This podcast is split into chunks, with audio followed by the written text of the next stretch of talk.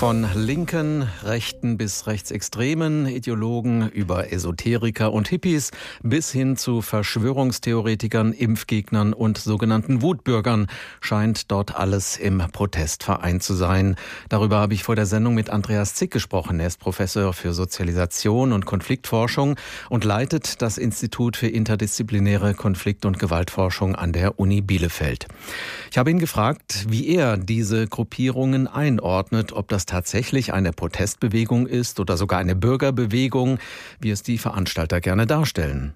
Also, das ist im Moment nicht so ganz klar einzuordnen. Sie haben es ja schon äh, ganz gut erklärt. Es ist zunächst mal im Moment ein Protest, der reagiert auf die Corona-Regeln und erstmal eine Vielfalt von sehr unterschiedlichen Gruppen akzeptiert. Das ist ein Protest.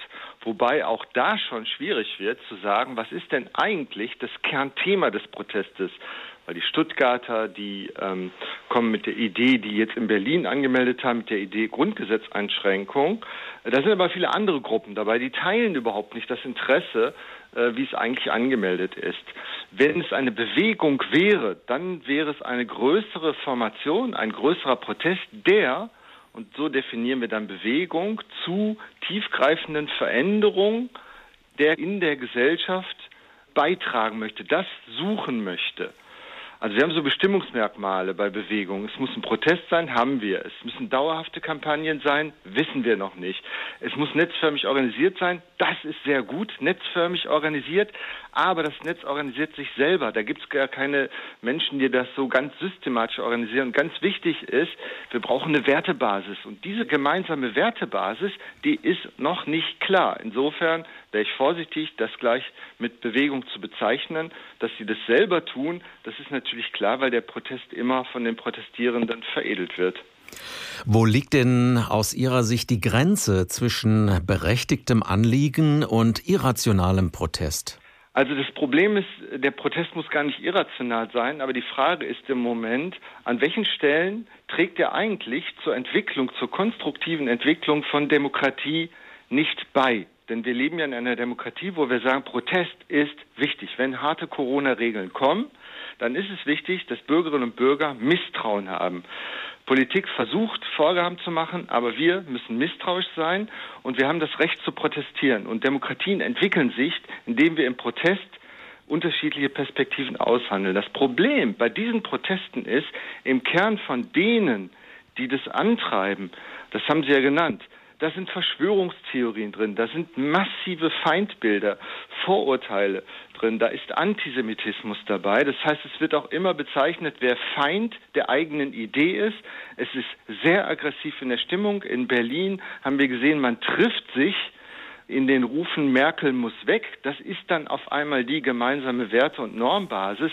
Und insofern müssen Menschen, die dort aus vielleicht Sorgen vor Einschränkungen durch die Corona-Regeln, vor wirtschaftlichen Problemen, das ist alles berechtigt, müssen sich fragen, welche anderen Ideologien teilen sie? Da laufen Rechtsextreme mit und natürlich ist so ein Protest, wenn er denn demokratisch ist, auch gehalten, sich dann davon zu distanzieren. Wir hören das aber kaum und insofern trifft man sich in sehr demokratiemissachtenden äh, Grundideen und man nimmt auch für sich in Anspruch, dass man die richtige Interpretation des Grundgesetzes hat. Und all diese Hinweise zeigen doch, dass es im Kern sehr auch zum Teil demokratiemisachtend ist und sehr durchsetzt ist von massiven Vorurteilen gegen Sündenböcke, Schuldige und all das. Da werden rechtsextreme Parolen gerufen bei diesen Demonstrationen oder einschlägige Flaggen in der Menge geschwenkt. Warum scheint es heute offenbar weniger Hemmungen zu geben, in einer Reihe mit Neonazis zu protestieren? Na, das ist eine sehr gute Frage. Ähm, das ist ja auch eine Frage dann, warum haben wir im Vorfeld nicht genügend an Prävention getan, damit so etwas äh, nicht passiert. Wir haben eine sehr, sehr besondere Zeit. Wir haben praktisch für den Protest nur den öffentlichen Raum. Zum Teil suchen immer Rechtsextreme und Neonazis so etwas auf. Wir haben aber auch zum Teil eben Billigung. Ähm, das sind ja Mitglieder der Partei der AfD, die das befürworten sogar. Und diese mangelnde Distanzierung, die liegt natürlich daran, dass im Kern einige der Gruppen, die dort mitlaufen und auch mitorganisieren, schlichtweg die Ideologien teilen. Und das ist die Herausforderung, die wir jetzt haben. Tauchen in diesem Protest jetzt Hinweise darauf auf, dass hier Volksverhetzung stattfindet, dass hier bestimmte antidemokratische neonationale Ideologien geteilt werden, dann sind wir natürlich gehalten, gegen diesen Protest auch einen Gegenprotest zu organisieren von Seiten der Zivilgesellschaft, aber auf der anderen Seite auch reinzugehen. Ich glaube, dass wir die Zeichen noch nicht richtig gedeutet haben, weil diese Verschwörungscommunities auch nicht so ganz einfach ähm, zu begreifen sind, auch schwer zu verstehen sind, weil es so eine Vielfalt von Ideologien gibt und weil zum Teil auch Ideen geteilt werden. Da haben wir einen schweren Umgang. Das können wir gar nicht verstehen, wie man eigentlich dagegen vorgehen kann dass hier zum Beispiel eine Idee auftaucht, dass wir alle gechippt werden und dass Bill Gates versucht, äh, die Menschheit zu vernichten oder andere Menschen an die Spitze der Gesellschaft zu stellen.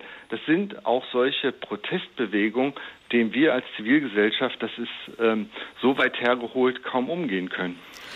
Bilder von verschiedenen Fernsehteams zeigen inzwischen, dass bei der Demo in Berlin nicht alles so friedlich und gewaltfrei zuging, wie das von den Veranstaltern gern behauptet mhm. wird. Neben verbaler Gewalt in Form von Beschimpfungen und Beleidigungen gegen Journalisten wurden Kamerateams und Reporter auch körperlich attackiert.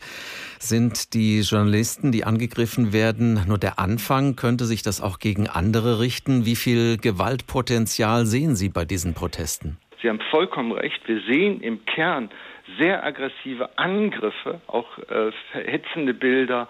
Wir haben ja auch Fälle, dass Polizeien dann angespuckt werden. All das sind eigentlich Hinweise darauf, dass es sich bereits dort in Teilen, nicht in der Breite, aber in Teilen hochgradig radikalisiert hat. Man hat eigentlich mit dem System nichts mehr am Hut.